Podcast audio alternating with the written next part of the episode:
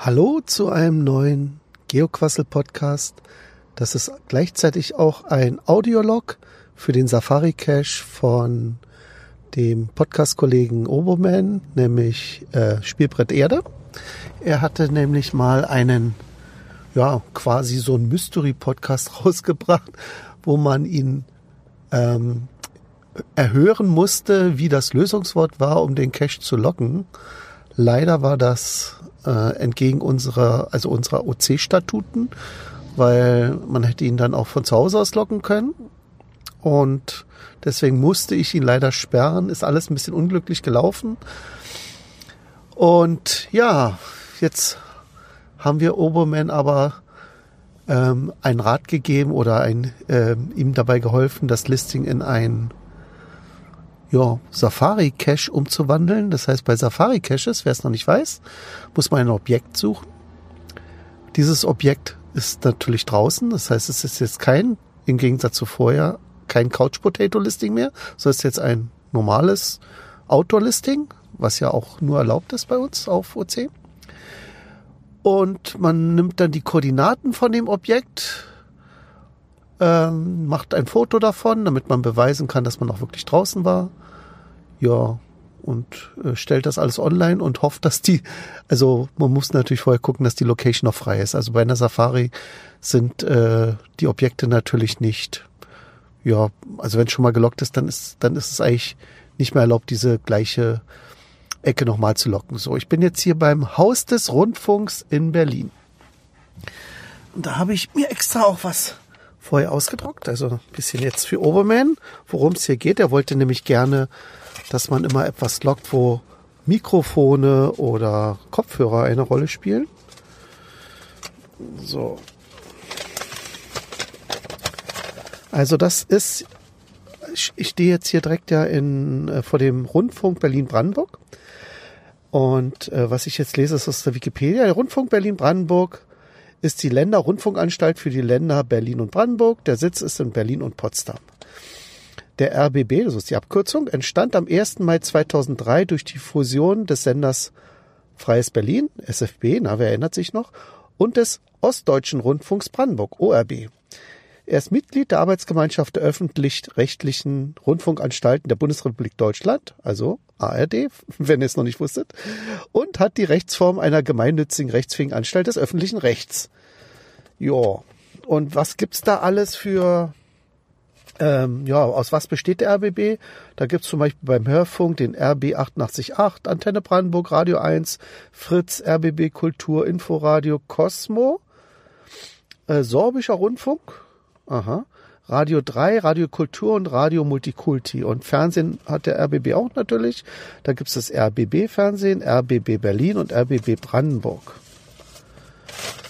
So, was haben wir noch Interessantes? Ähm,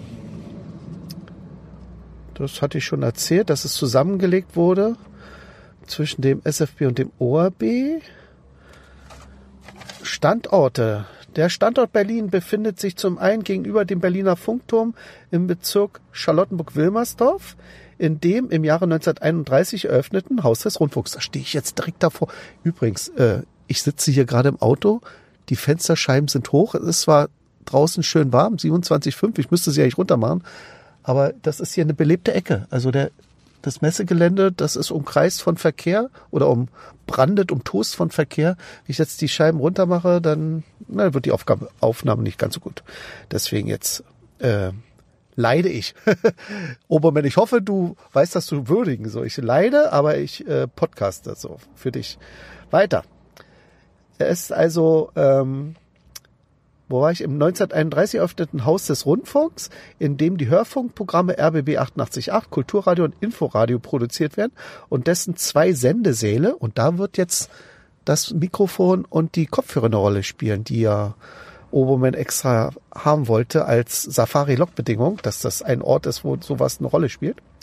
Also Sendesäle auch für öffentliche Konzerte dienen, sowie zum anderen, in dem daneben in den Jahren 63 bis 71 entstand Neubau am Theodor-Heuss-Platz. Ja, der, der, Neubau, der ist ein bisschen, kann ich so kaum sehen, weil die Bäume davor sind, aber der ist ziemlich hoch, so quasi sozusagen eins, eins der höheren Gebäude in Berlin, so viel Hochhäuser hat ja Berlin nicht, aber das ist eins davon. Und oben hat es, glaube ich, auch so eine Dachterrasse oder so ein, ja, irgendwie so ein Dachterrasse, so ein, so ein ganz hochgelegenes Restaurant. Da wollte ich schon immer mal hin. Mal sehen, ob es mir irgendwann gelingt. So, größter Standort des Senders ist mit über 30.000 Quadratmeter Grundfläche das RBB-Gelände in der Medienstadt Babelsberg, Potsdam. Also da bin ich jetzt natürlich gerade nicht. Wo sich unter anderem das moderne Fernsehsendezentrum, Bürogebäude und die Radiohäuser für Antenne Brandenburg, Fritz und Radio 1 befinden. Sowie die Gemeinschaftseinrichtung ARD Digital, das ARD Playout Center, die Redaktion des ARD Videotext und das Deutsche Rundfunkarchiv Babelsberg. Ja, was haben wir noch Interessantes? Verwaltungsrat, Mitarbeiter, das können wir ja mal erzählen. 2014 beschäftigte der Sender etwa 3300 Mitarbeiter regelmäßig, etwa 1500 davon als Arbeitnehmer ähnliche freie Mitarbeiter. Der gesamte Personalaufwand lag 2014 bei 178.000 äh, ja, also 178.000 Millionen Euro. Nee, 178 Millionen Euro, ist irgendwie komisch geschrieben. Und 77.000 wahrscheinlich. So.